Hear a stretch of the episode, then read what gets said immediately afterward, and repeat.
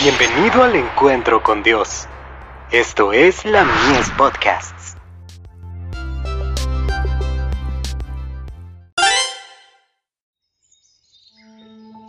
La maravillosa gracia de Dios. Un yelmo para protección. Y tomad el yelmo de la salvación. Efesios 6, verso 17. Dios manda que llenemos la mente con pensamientos grandes y puros. Desea que meditemos en su amor y misericordia, que estudiemos su obra maravillosa en el gran plan de la redención. Entonces podremos comprender la verdad con claridad cada vez mayor, nuestro deseo de pureza de corazón y claridad de pensamiento será más elevado y más santo. El alma que mora en la atmósfera pura de los pensamientos santos, será transformada por la comunión con Dios por medio del estudio de las Escrituras. Palabras de vida del Gran Maestro. Páginas 43 y 44. La mente debe ser educada y disciplinada para amar la pureza.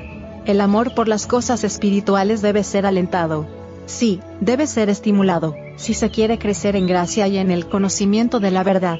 Los buenos propósitos son loables, pero no tendrán valor a menos que se lleven resueltamente a cabo. Muchos se perderán aunque esperaron y desearon ser cristianos, pero no hicieron esfuerzos fervientes, por lo tanto, serán pesados en la balanza y hallados faltos. La voluntad debe ejercerse en la debida dirección diciendo, quiero ser un cristiano consagrado.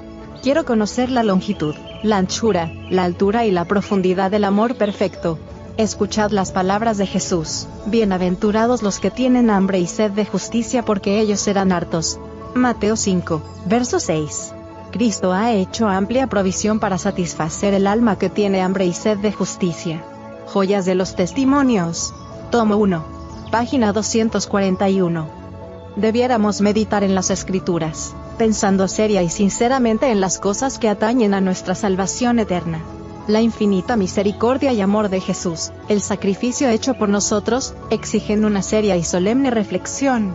Debiéramos espaciarnos en el carácter de nuestro querido Redentor e Intercesor.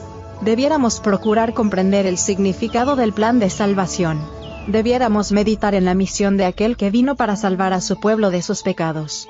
Nuestra fe y amor se fortalecerán a través de la contemplación de los temas celestiales. Nuestras oraciones serán más y más aceptables a Dios porque estarán más y más mezcladas con fe y amor. Serán más inteligentes y fervorosas. Nuestra elevada vocación. Página 115.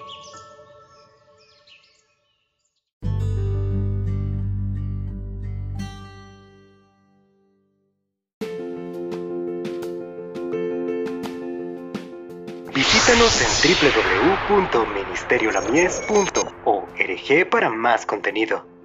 Dios te bendiga.